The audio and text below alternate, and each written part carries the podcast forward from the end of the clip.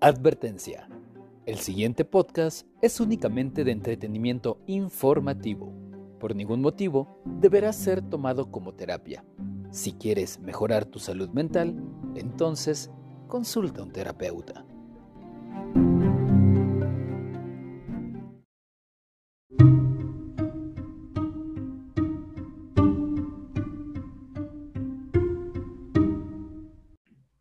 Bonita? Bienvenidos una vez más a De Cabeza. Mi nombre es Sergio González y conmigo como siempre... Dorian Peñalosa. Ay. Exacto. Ay, hasta que usas tu nombre. Sí, para que la gente Vaya, sepa quién ya. soy. Ya, ya ni me acordaba de quién eras. Es correcto. Bueno, Dorian, el día de hoy traemos la primera parte de un capítulo un tanto especial, un tanto complicado por el simple hecho de que creemos que lo tenemos bien masticado, ¿no? Es correcto, el, el famosísimo tema de la crianza y la educación, de que los padres, por el hecho de ser padres, ya sabemos ser padres, lo cual no es cierto y pues lo vamos a desmitificar. Y como es un tema tan grande, tan importante y tan bonito, creo que por eso vale la pena, ¿no? Como hacerlo en más de una parte para tratar de complementarlo. Y pues ojalá, y a mí me gustó bastante, ojalá las personas se identifiquen, ojalá se aperturen y ojalá pues sirva de algo. Es- esperemos que le- les ayude, sobre todo para comenzar a cuestionarnos un poquito de qué es lo que estamos haciendo dentro de la crianza. Así es, así es. Es como revisar, hacer un pequeño análisis, una revisión, y si efectivamente queremos hacer lo que tanto profesamos que decimos, es decir, cuidar a nuestros hijos porque los amamos, ojalá nos cuestionemos un poquito sobre la calidad de lo que estamos haciendo para con ellos, ¿no? Con este episodio y los que siguen. Va que va. Pues Ya sin está. más, comenzamos. Comenzamos.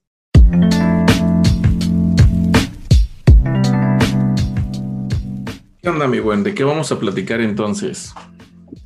Hoy vamos a hablar de crianza. Arre, jalo. Vamos a ver qué tal se pone. Antes que nada, yo creo que podríamos Estar con el hecho de que la crianza es una de las cosas que menos importancia le damos. Creemos crees? que por el... Sí, creo que por el simple hecho de, de ya tener un hijo, asumimos que las cosas se van a ir dando, el instinto de maternidad, el, el ser padres va a florecer como, como si esto dependiera únicamente de, del hecho de que naciera el niño. Es correcto, es correcto. Qué bueno que veas la página, güey, me da gusto porque, hombre, te estás convirtiendo en, un, en una persona de bien, de, de pensamiento crítico. Sí, sí, sí, completamente de acuerdo. Esa es una de las problemáticas con la crianza y que de la crianza salen muchas más problemáticas o el problema se extiende a diferentes esferas o áreas de la vida de las personas y tiene que ver ahí con la crianza. Pero, pues vay- vayamos por partes, ¿te, te late? Yo creo que todo está desde el hecho de, de que cuando nacen los bebés, como tal, eh, te- se tiene mucho la creencia de no lo cargues porque, porque lo vas a mal acostumbrar a los brazos. Si llora, este, déjalo llorar porque lo único que quiere es controlarte. El, el no, no, este, no lo atiendas luego, luego, porque si no lo malacostumbras. Ok, como que te refieres a la parte donde la gente se basa en el, decíamos, ¿no? En el, en el episodio de comunicación, en la comunicación generalizada. Dicen que si lo cargas, dicen que si lo abrazas, dicen que no. Y el problema de esta comunicación generalizada es que viene de la empírica. Es decir, mi mamá le pasó, ¿no? no y, y ya ni siquiera sé qué tanto la empírica, fíjate, porque retomando un poquito por ahí quien quiere revisar el episodio de comunicación, la empírica es la experiencia, ¿no? Yo comí esto y me enfermó y entonces luego lo comunico, no comas porque enferma, ¿no? Y, y luego cuando a mí me educaron así, ahora yo adulto digo, ponle una pulserita roja para el mal de ojo. O sea, a mí nunca me ha pasado, a mí no me consta, pero un montón de gente dice eso, ¿no? Y seguramente alguien, pues probablemente le pasó, porque en algún punto o de algún lado tuvo que salir esta creencia, ¿no? Porque esa es una creencia nada más. Y que desde estas creencias vamos como educando, ¿verdad? Digo, este es un ejemplo que me parece bastante bueno, porque es bastante, o está bastante presente, ¿no? En la, educación. Lo del mal de ojo, las pulseritas, no sé, algo me pasó ahí, recuerdo que decían que tienen que tomar leche calientita, una cosa así. Así. No, no sé por qué. Y yo me acuerdo que, que con una con la cría fue que se le se, que teníamos un termo así como con fondo de vidrio.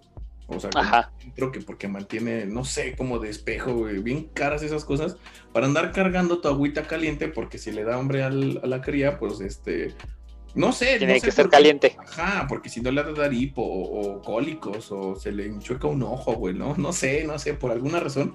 Un día se cayó la cosa esa, se reventó toda y pues ni modo, mijo, éntrale con agua fría porque pues tienes y hombre, le entró duro y dale que tupido. Y ya dije, ay, después, ay, ¿para qué estarle cargando agua?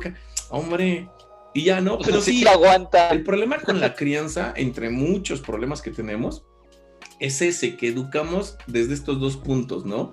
Lo que se dice que, así como empezaste, y desde la otra de a mí me pasó, porque es como el nacimiento del dice, mi mamá, ¿no? Le pasó y entonces a partir de ahí, tómate esto, tómate el té, tómate, haz aquello. Lo que me encantó, me encantó lo que decías de cargarlo, no cargarlo y todas estas tipos de cosas. Ahora, ¿cuál es la bronca con la crianza así como está? O sea, estamos, como dices, empezando desde el principio. Uh, ¿Cómo nos crían? Desde lo que dicen. Ahora, ¿cómo tener experiencia de crianza si no tengo hijos? O sea, si voy empezando apenas, ¿no? ¿Cómo tener experiencia o conocimiento desde la experiencia si no tengo experiencia? Pues me tengo que basar en lo que dicen que, o cuál es el otro, ¿te acuerdas, Sergio? ¿Cuál era el otro tipo de comunicación que existía? El fundamentado, el que viene de los libros, el que viene de, los que tuvieron la experiencia y la plasmaron de, forma, este, ¿cómo, decirlo? De forma científica. De, forma... tu mamá plasma en un libro su experiencia, ya la podríamos copiar todos porque viene en un libro. Tendremos que basar Obviamente, porque mi mamá es bien chingona. No, no, no, no. Este, no, no, es que Saludos a la mamá de Sergio, por cierto. Desde lo argumentado. Mm, mm, ¿Y sabes cuál es la base de lo argumentado? Es decir, para que un argumento sea válido, necesitamos tener evidencia empírica pero a partir del método científico. Es decir, cuando tú tienes una hipótesis, yo creo que si no le pones la pulserita se enferma. O yo creo que si le pones esta ya no se enferma, ¿no? Es como una hipótesis, es como una creencia. Y el método científico lo que hace es, pues vamos a poner, vamos a probarlo, a ver qué resultados nos da. En lugar de aseverar o yo inferir que así es porque yo digo o porque yo creo.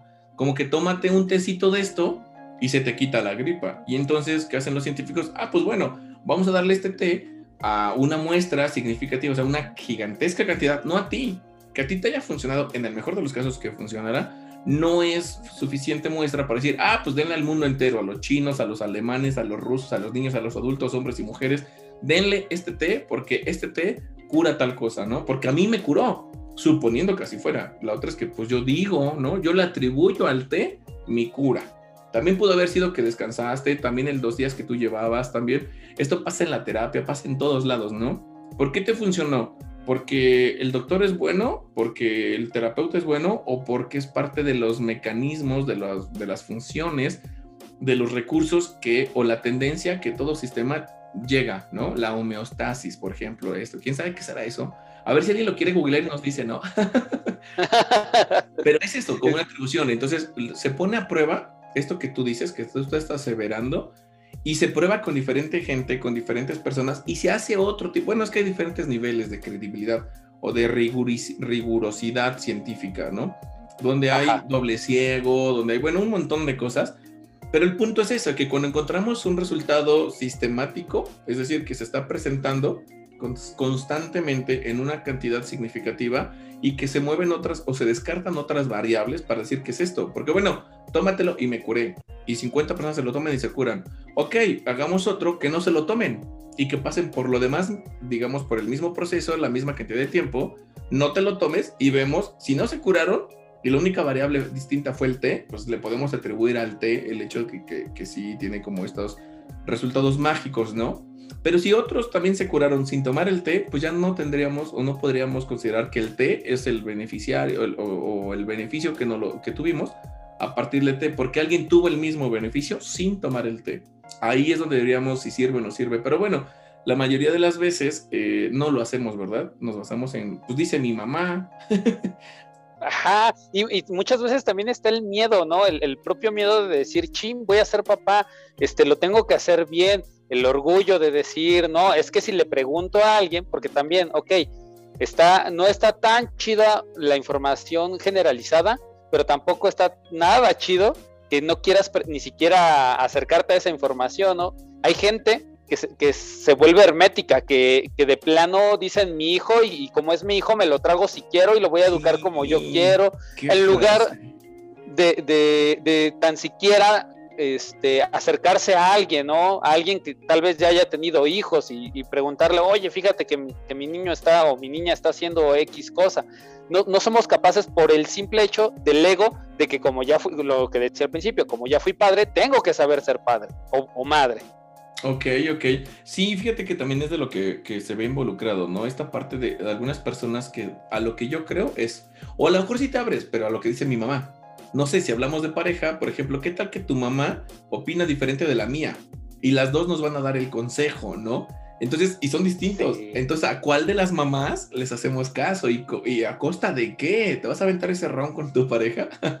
Entonces, También. Que, que, doblegar, que ceder, ¿no? Entonces, ahí no es como que tú te quieras abrir, ahí te abren, mi chavo. Y, o te abres de mente o te abrimos a la, la del matrimonio, ¿no? De la crianza. Entonces, no, pues ni modo, mejor me abro de, en la mente, me aperturo y pues órale, a que me abras de la relación de la pareja o de la crianza. Entonces, sí, mira que la situación de que vivimos en México y en Latinoamérica, y por qué no, lo podríamos hasta extender a Xochimilco y Tuliahualco, ¿no? También allá les alcanza a llegar. Además de México, Latinoamérica, también tenemos un alcance hasta el hermoso país, eh, la madre patria que se llama Xochimilco, que colinda con Tuliahualco. no sé si alguien de Tuyahualco nos escuche, güey. No. ¿Sabes que en Tuyahualco ahorita está pasando la Feria de la Nieve, precisamente? Una de las ferias más significantes. Ajá, sí, son. ¿Pero sí está? Sí, o sea, con sí todo está la Feria de la Nieve. Sí, ahorita está aconteciendo toda esta semana. El do- próximo domingo creo que es el cierre o algo así. Y Ajá. de las nieves más ricas y deliciosas que puedes probar en el país, eh, te lo juro. Es una chulada ahí en Tuyahualco. Saludos a Tuyahualco. Si alguien es de Tuyahualco, eh, que lo comente, ¿no? que nos diga. Ahí estaría padre. Oye, ya Pues- retomando en serio, la problemática de la crianza. Tú lo dijiste, no sabemos ser padres. Bueno, lo, lo he pregonado por todos lados, no, pero no como insulto, no como malo, sino como hecho, como descriptivo. La realidad es que no somos, no sabemos ser padres, pues porque no tenemos la experiencia. Y más allá de la experiencia, me gustó como lo mencionabas, pues porque no nos aperturamos, no buscamos aprender a ser padres. Y yo diría, esta famosa idea que se tiene de la- del instinto, ¿no? Ya proveerá, ¿no? El instinto de madre. Particularmente creo, no sé, cor- corrígeme alguien, yo creo que se le atribuye más al instinto de madre que al instinto de padre, porque se supravalora el concepto de la madre y se infravalora el concepto del padre. O sea, todo mundo, ya sabes, idolatramos a la madre, madre solo ayuna, cerveza en el refrigerador, ¿no? Por ejemplo. Eh, o sea, todo, el- todo el mundo le cargamos, ay, la mamá, la mamá, porque como mamá lo parió, como mamá lo tuvo adentro, ya porque es como parte de mi organismo, entonces yo tengo que saber ser madre. Y el padre, pues, son desobligados, irresponsables, y creo que eso promueve mucho esta idea, ¿no? Que se supone que tú como mujer amas antes de conocer a tu hijo y el hombre hasta que lo conozca se puede enamorar. Yo he visto muchos, muchas cosas de esas y te puedo decir que no es cierto, ¿eh? O sea, Ah, ju- jus- justamente yo te iba a hacer ese comentario. Tú bien sabes que tengo a mi Bendy y una de las cosas que más ilusión a mí me, me hacían era que él llegara, ¿no? Ahora bien, este, yo voy a compartir, eh, ahora sí que desde lo empírico, como hombre, a la hora de enterarme de que, de que, de que mi mujer estaba embarazada, pues entré en, entré en nervio. Yo- y yo creo que es este de lo más natural decir, chin, viene una vida en camino, ¿no? chin, voy a tener que pagar un parto, güey, chin, tengo que... No, sí, Pero- sí, pero, pero, pero, pero muy por encima de los nervios, yo sí te podría decir que, que estaba más emocionado que nervioso, Ok. más, más entusiasmado por, porque llegara. Ahora bien, el detalle de lo que yo me di cuenta en mí es que yo pensé que sabría cómo criarlo. Y he recibido un, un bombardeo de información tremendo que si le debo de que si le debo de llamar la atención que si debo de dejarlo hacer lo que quiera que si no le debo de pegar que si le debo de dar aunque sea una nalgada. Este y, y de- y lo que platicábamos el otro día creo que fue en el de redes sociales no es tanta la información que va llegando que llega un punto donde dice güey espérate ¿a qué le hago caso? Y, y yo te voy a ser muy abierto ahorita mi niño tiene tres años y yo estoy bien conflictuado en cómo, en cómo este, tratarlo por el sentido en el que hace un berrinche, no quiere hacer tal situación.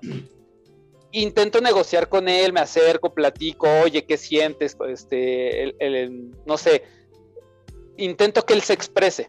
Ya.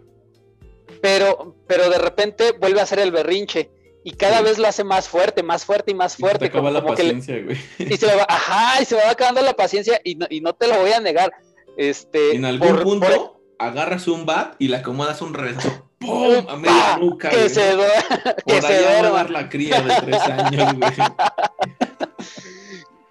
E, en varias ocasiones ha llegado a, a exasperarme y sí, de plano he llegado no, no he llegado tanto a los golpes ya, porque te voy a confesar, yo sí, yo sí comencé dándole la nalgada, diciendo, con la, justificándome con la frase de que una nalgada para que reaccione. Ok, esa no la había escuchado. Yo he escuchado la de una nalgada a tiempo, algo, no sé, ni siquiera me la sé bien. Pero bueno, mira, déjame hacer algo por ahí, hacerte un aporte y a toda la gente que no tiene otra cosa mejor que hacer más que escuchar nuestras tonterías. Pero si se llevan dos pesos estaría genial, ¿no? Ok, sobre la crianza así en general. Primer punto, no sabemos ser padres, nadie. No porque tú lo hayas parido y seas mujer eres mejor madre, ni tienes un instinto de. Ah, tenemos instinto de supervivencia, ese sí. Y ese incluso se, se superpone al de madre. Por ahí, una, una, persona que yo respeto mucho en el área de la clínica es un psicoterapeuta eh, México, muy renombrado, muy reconocido, con mucho, y yo lo respeto bastante. Le he aprendido mucho al señor. En alguna, en alguna conferencia, en algún diplomado que tomé con él, de esos que casi no me gustan tomar, eh, él pone un ejemplo personal y decía que él, como todos decimos, sí, mis hijos son lo más importante, los amo, claro que todos decimos eso todo el tiempo, ¿no? Mi Bendy, ay, eres lo más hermoso, no sé qué madre decimos, todos públicamente decimos eso. Pero resulta que hay algo que él nos pone en su ejemplo. Te hablo de un máster con doctorado, es un catedrático de la mejor universidad del, del estado, que es de lo mejor del país o sea, es un señor o no, no, no, en cuanto a la mente, educación, crianza, psicología, bueno, es una eminencia. Y luego él decía que a, él tal cual, igual que como buen padre eh, eh, ama a sus hijos, un día sale con su cría como la tuya de unos dos, tres añitos por ahí que caminaba, y lo primero que pasa en el carro, o saliendo a la calle, es que vino un perro. Resulta que él le tiene pánico a los perros, ¿no? O sea, no sé si un pánico como trastorno, pero muchísimo miedo a los perros. Y entonces se vino un perro, se deja venir con ellos, y su respuesta instintiva de supervivencia fue correr. Aventar al niño. No, güey. Aventar al niño al perro. Correr atrás del carro. Y así al segundo dice, mi hijo, güey. Entonces regresa a agarrar al niño, ¿no? Y ahora sí a lo que me muerda a mí, lo que tú quieras. Pero su primera respuesta fue correr y ponerse a salvo él, instintivamente. No hay tiempo de razonar, de pensar políticamente correcto, soy padre. No, a ver, hay algo que se llama amígdala, que es una cosita que tenemos ahí adentro que reacciona antes que tu, tu lóbulo frontal, que es tu frente en, la, en el cerebro. Y esta parte que es la que se encarga de la conducta, la moral, la planificación, la de todo eso está aquí en tu frente. Bueno, esa parte del cerebro se tarda en reaccionar, güey. Primero está la amígdala y esa busca aspectos muy primarios como la supervivencia, como las emociones. Por eso de repente decimos que tenemos como un arranque de ira y no lo pensaste, ¿no? Y hacemos estupideces. Bueno, tiene que ver la amígdala. Y él decía, Luego me sentí súper mal porque racionalmente yo, güey, mi hijo es más importante, no sé, y qué culpa, qué feo, pero ah, entiendes que hay un aspecto de supervivencia y ese sí lo tenemos, hay un instinto de sobrevivir, no hay un, instinto de madre, de padre, de nada, ¿no? Eso, eso no existe, eso es una de las cosas que podemos empezar a decir, no existe el instinto de madre eh, y, no, y, este lo tienes como que aprender, tienes que amar a tu hijo. Por ahí voy a dar un par de talleres más adelante de, de la crianza y la conclusión a la que llegan casi siempre cuando lo hemos dado anteriormente está bien interesante. Y lo que yo puedo hacer empezar por aportar es esto. No naciste sabiendo ser padre, pero sí te puedes preparar para ser padre. Ahora, revisando como de los puntos más frecuentes, el que tú me acabas de comentar y que está muy como contemporáneo. No le pegues a tu hijo. Ok, de acuerdo. Sí, la violencia, a ver, señora, la violencia es violencia, punto. Por ahí hay un meme que me gusta, que lo pone un niño, ¿no? Y que dice, o sea, si tú me pegas, me estás educando. Pero si le pegas a un adulto, estás siendo violento, ¿no? Ah, ok, ¿por qué pegarle a otro ser humano es agresión, es violencia? Pero pegarme a mí es, es educarme, güey. O sea, es una muy, muy buena pregunta. Y entonces aquí lo vamos a poner. Pegarle a la gente es agresión, güey. Listo, punto. No, no, no vamos lejos. hay agresiones verbales, físicas, se llama violencia. Entonces, cuando tú le pegas a tu hijo, lo estás violentando, sí o sí, no hay más. Que tú lo justifiques porque dices que al, violentarlo lo estás educando, es decir, entonces que deberías de hacerme bullying, eh, tú deberías de burlarme de mí, Sergio, para que yo fortalezca mi carácter. Y esto también se ha para que te curtas. Exactamente, y así se promueve popularmente. Y entonces vemos gente que dice, gracias a como mi jefa o mi madre, mi jefito, mi padre, mi viejo me trató, soy una persona de bien. No hace mucho hice una publicación al respecto en la página y decía, ¿no? Precisamente eso. No, tú estás romantizando la violencia. Habemos mucha gente de bien y no tuvimos que vivir violencia. No tienes que cortarme un dedo, güey, para que yo aprenda que eso está mal. No tendrías que darme tres cachetadas o tres cinturonazos o, ¿sabes? ¿Por qué? Pues porque hay muchas formas de educar. Eso es violentar. Ahora, nosotros caemos en la atribución. Vemos un resultado como adultos, eres una persona socialmente aceptable, y nosotros de manera arbitraria, es decir, por nuestros pinches calzones, decimos que es gracias a esto, a que te castigué, a que te pegué, a que yo como padre lo puedo justificar así, o tú como hijo puedes justificar la violencia así. Soy exitoso, tengo familia, tengo trabajo, tengo dinero, yo no robo, soy tengo mi negocio, soy, ¿sabes? Y yo doy empleos y soy esto porque mi papá me rompió el hocico cuando tenía cinco años. Entonces, estoy justificando, esta es una falacia también, que por las consecuencias que vemos, ad hoc se llama, este, la falacia ad hoc es precisamente, vemos las consecuencias y con estas consecuencias justificamos lo anterior, ¿sabes? Como la causa. Como esto es real, entonces lo anterior tiene que ser bueno, o tiene que ser cierto, tiene que ser verdad, una cosa así. Entonces, ahí es donde estamos cayendo. No, hay un montón de gente que está en la misma posición que tú, con los mismos o mejores resultados que tú, y que no vivió esta parte anterior, ¿sabes? Y también al revés, hay gente que sí vivió lo mismo que tú y que no tiene los mismos resultados, que es gente violenta, gente, ¿sabes? Entonces, ahí es donde nos podremos dar cuenta en realidad que es una, un error de atribución.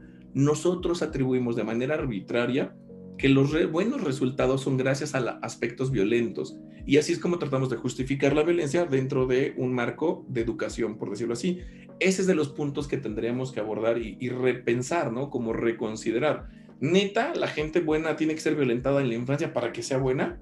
¿En base a qué? O mejor dicho, eh, ojo, por cierto, eso es un error. Se dice con base en qué. Con base en qué estamos este, argumentando eso. ¿Según quién? ¿En qué te basas, no? Eh, estaría interesante que lo replanteáramos. Ahora bien, yo creo que también cabe mencionar que no es la única forma de violentar a un niño. Eh, porque justo ahorita que me estabas diciendo esto, también se me venía mucho a la mente el hecho de, la contraparte. No te pego, pero te ignoro. Estás haciendo un berrinche. Ah, déjalo, déjalo que haga su berrinche. Ahorita se le pasa. Este, Ah, yo, yo tuve la situación en persona de, ver este, una discrepancia con, mi niño. Mi niño entra en berrinche y se echó a correr, pero se, fue se echó a correr hacia la pared. Y, él con su carita casi, güey. Y él, solito se puso como, como en la escuelita cuando te regañaban y te, mandaban a la esquina, se puso en esa, en esa posición y se, y se sentó en el suelo. Mientras yo escuchaba la, la frase, ahorita, que se le pase. Ahorita el solito viene. No sabes qué, difícil este, resulta entender el hecho de que, de que ese cabrón tiene sentimientos, ¿no? De que eso. No, no, no, no. Dependiendo, tendrá que tener más de un año porque ya caminaba, pero no. No sé si te acuerdas, veíamos en el taller de la autoestima la diferencia entre emociones y sentimientos. Los sentimientos requieren de la racionalidad del pensamiento. Oh, mira, excelente. Sí, sí, sí. Esto es lo bonito, ¿no? De ir construyendo todo esto. No, retomando un poco lo que vimos por ahí este, en el taller, la diferencia entre una emoción, un sentimiento y un estado de ánimo. Entonces, emociones todos traemos. Ya traemos emociones de agencia y traemos el mismo paquete, ¿no? El enojo, la tristeza, la alegría. Pero un niño todavía no tiene como tanto la capacidad o la posibilidad, dependiendo de la edad, obviamente, te estoy hablando de un año, de meses, de dos, porque no se piensa a sí mismo. Esto retomando un poquito lo que postula Jean Piaget sobre las etapas de desarrollo. Y entonces el pensamiento abstracto, que es el propio de adulto, que se refiere básicamente a, lo que se llama como, se conoce como metacognición, es decir, pensar sobre lo que piensas. Tú piensas de, güey, voy a hacer esto, y lo dices, ¿y por qué dije eso? ¿O por qué quiero? ¿Sabes? Te empiezas a recuestionar a ti. Eso es lo que se conoce como metacognición, más allá del pensamiento, porque nos podemos pensar a nosotros mismos. Un niño no tiene esa capacidad. Un niño tiene algo que se conoce en términos de Jean Piaget otra vez. Juanito Piaget dice que ellos tienen un pensamiento concreto. Y pensamiento concreto es básicamente, yo veo a Chucky y Chucky existe, güey. Yo lo estoy viendo ahí, en la tele, en la foto, por eso creo en Santa, por, porque sí, o porque alguien de autoridad me lo dice, mi papá o mi mamá. Dios existe porque eso te dijo tu mamá. Listo. Y ni tu mamá ni nadie más puede verlo, saberlo, comprobarlo, pero decimos que sí por una autoridad. La Biblia, lo dice en la Biblia, que por cierto lo escribieron humanos, no Dios. Entonces, está interesante, pero en cuanto tocamos estos puntos, de, ay, ay, ay, qué óvole, ahí no te metas y mejor lo dejamos de lado para que la gente no nos cuelgue. Luego lo abordamos, ¿no? Pero es el punto, sí, sí, sí. no te puede pensar, un niño no se piensa a sí mismo, un niño no puede. Entonces, sentimientos no tiene, tiene emociones y son impulsivas. Pero, ah, a ver, entonces resuélveme. Yo, yo tengo el concepto de que si tú permites que el niño este, se quede así y se consuele solo, también estás fomentando el, el, condicionamiento de no importo. O sea, yo puedo hacer mi berrinche y no me van a hacer caso. Y, y no. Ahí te va. Eso es lo más hermoso y lo más complicado de la crianza. Que nosotros, ese es un pensamiento que justo en el live de esta semana veíamos, que les comentaba un poquito, que se llama causa y efecto. Entonces, si yo hago esto, pasa esto. Y no, de hecho no.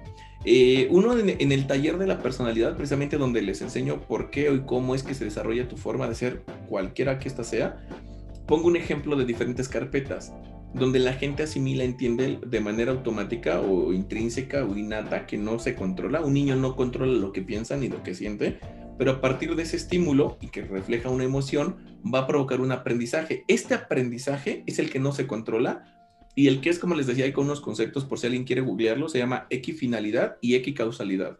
Es decir, que la misma causa va a generar muchos posibles efectos y el mismo efecto puede ser generado por muchas posibles causas.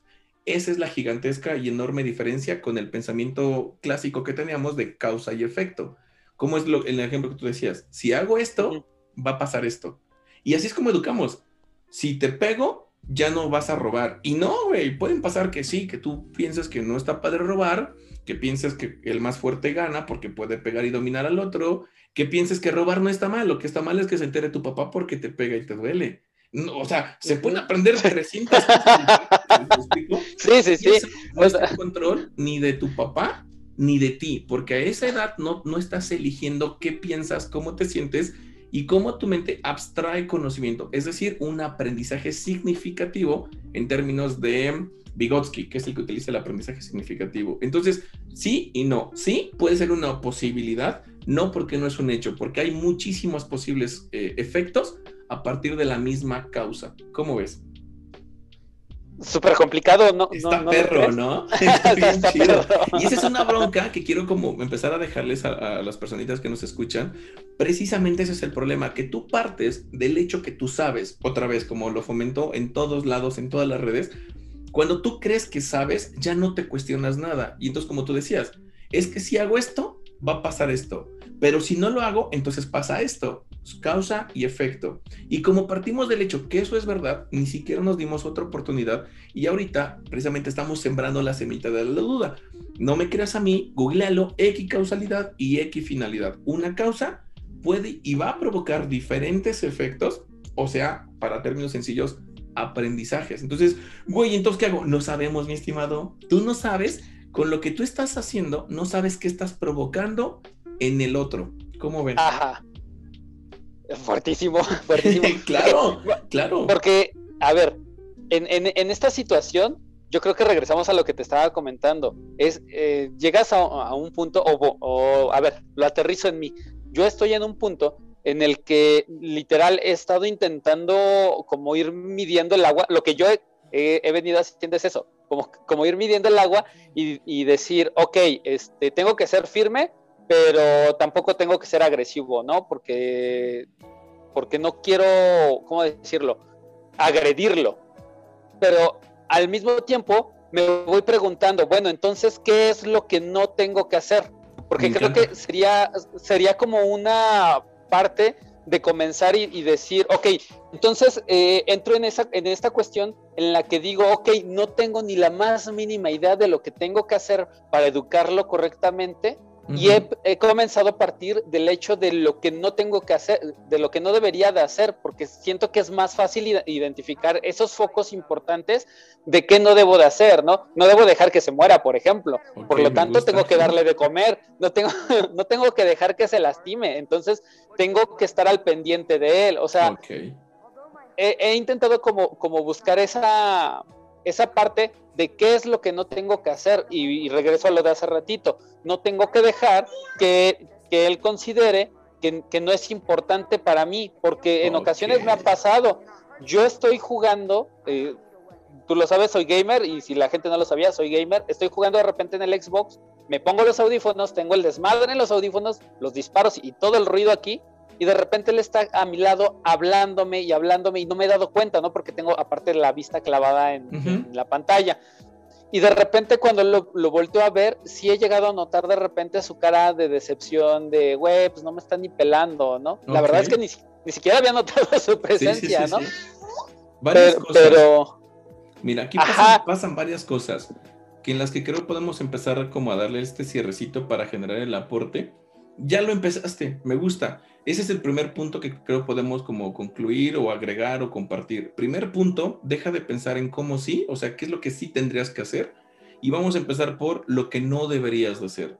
Y lo que no deberías de hacer precisamente es que se muera. Me gustó. Qué bueno que lo puntualizas. Qué padre que, que estés considerando que no debería de morirse, ¿no?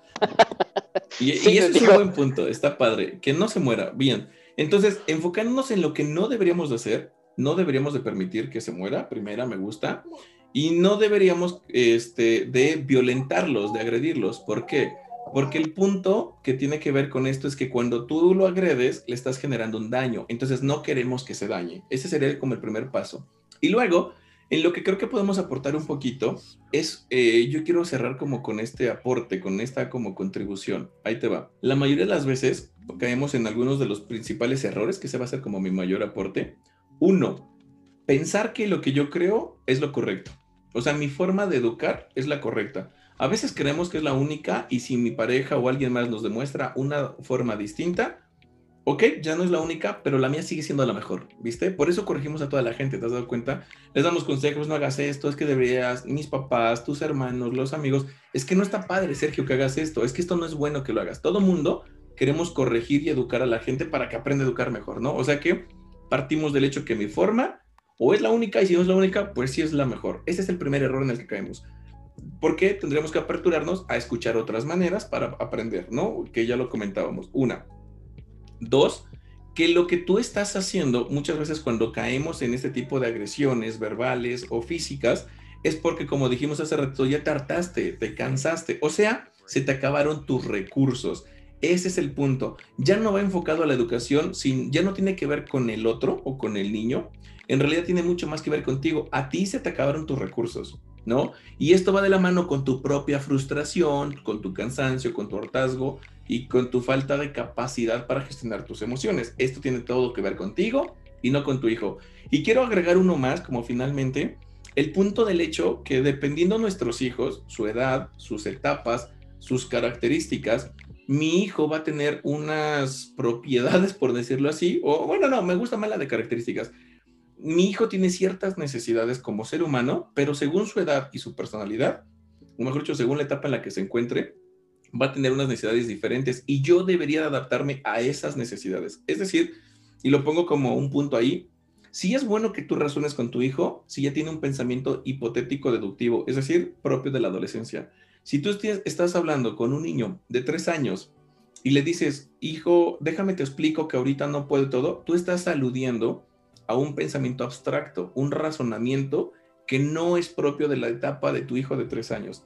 Por ende, tú quieres que el cuate sea empático contigo, que razone, que entienda. Y yo lo escucho, decías ahorita, no, es que yo lo quiero escuchar, quiero ver qué necesita, quiero ponerle atención, pero el mismo niño necesita padres porque el niño no tiene la capacidad o el nivel de desarrollo para hacerse cargo de él mismo. Él no te puede decir qué necesita. Si tú le preguntas a tu hijo, ¿qué quieres comer? Él quiere dulces. Listo. Un niño se basa y se rige bajo el principio del placer. no bajo el principio de lo sano, de la salud o de lo correcto. Entonces, este es como el aporte que quería hacer con las personas. Básicamente, nuestros niños, entre más chiquitos, más son movidos por el placer. Eso no siempre nos va a beneficiar. No tiene mucho sentido y no es muy saludable que nosotros como adultos pongamos la, man, la vida de nuestros hijos en sus propias decisiones cuando son pequeñitos, diferente cuando es adolescencia y diferente cuando ya son adultos. Entonces, ese es creo como el aporte, tratar de entender y nosotros prepararnos para saber qué necesita un niño de 5 años, cómo funciona, cómo es su pensamiento, sus emociones, sus capacidades, cómo es un adolescente de 14, 12, 16 años y cómo es un adulto. Creo que esto sería una primera buena parte para, para el tema de la crianza. ¿Cómo ves? Híjole, pero es que yo soy adulto independiente y necesito hacer mis cosas, Dorian. Y yo necesito este, tener mi tiempo y necesito que él esté calladito y controlado y en una esquina. Es lo que te decía, pero es este punto. Yo, adulto, tendría que averiguar cómo funciona un niño. No que lo que yo digo, ahorita lo que tú me acabas de hacer es exactamente el primer punto que te decía. Yo creo que sé. Lo que yo sé es que yo necesito, yo pienso, el niño me tiene que ayudar, darse prisa, apurarse, no gastar los tenis, comer sano, no tirar, no ensuciar, hacer su tarea. Todo eso es lo que yo creo y lo que yo pienso y lo que yo necesito probablemente. Esto tiene más que ver conmigo que con mi hijo. Esa es como la invitación que haríamos para empezar a trabajarlo. Empieza a preocuparte y a preguntarte qué necesita tu hijo y cómo funcionan los hijos o los niños según la edad y las etapas y no qué dices tú que necesita y qué es lo que a ti te funciona. Porque el niño no está para adaptarse a tu mundo, sino tú adaptar el mundo a las necesidades o a las capacidades de tu hijo de aquí en lo que genera las propias, es decir, de aquí en lo que crece. ¿Cómo ves? Lamentablemente tuvimos que dejar este episodio hasta aquí debido a cuestiones de tiempo. Pero quiero decirles que la próxima semana estaremos abordando el mismo tema, por lo cual les hago la más cordial invitación a que comenten y nos dejen sus dudas en el grupo Significa una filosofía de vida, para que podamos abordarlos y puntualizarlos en el siguiente capítulo, que será la segunda parte de este, ya que aún faltan muchas cosas por mencionar dentro de lo que es la crianza. Y bueno, lo que ya hemos escuchado hasta ahorita nos deja la semilla para comenzar a reflexionar con respecto a lo que estamos haciendo con nuestros hijos. ¿Qué tan correcto es lo que estamos enseñándole? ¿Le estamos enseñando a ellos o estamos adaptándolos a nosotros? Quiero que se queden con esa semillita y también les quiero recordar que se pueden poner en contacto con nosotros a través de las distintas redes sociales. En Facebook pueden encontrar la página como Significa, el grupo de la página que es Significa una filosofía de vida, Instagram, Twitter como Significa y también nos pueden encontrar con videos en YouTube, videos muy interesantes como Dorian Significa. También está el Instagram de De Cabeza. De Cabeza Oficial es la forma en la que lo van a encontrar. Y bueno, sin más, por hoy los dejamos hasta aquí. Esperemos que la próxima semana nos acompañen con la continuación de este episodio con muchísima más información que puede ser de mucha utilidad y que nosotros compartimos con la mejor de las intenciones. Hasta el próximo viernes.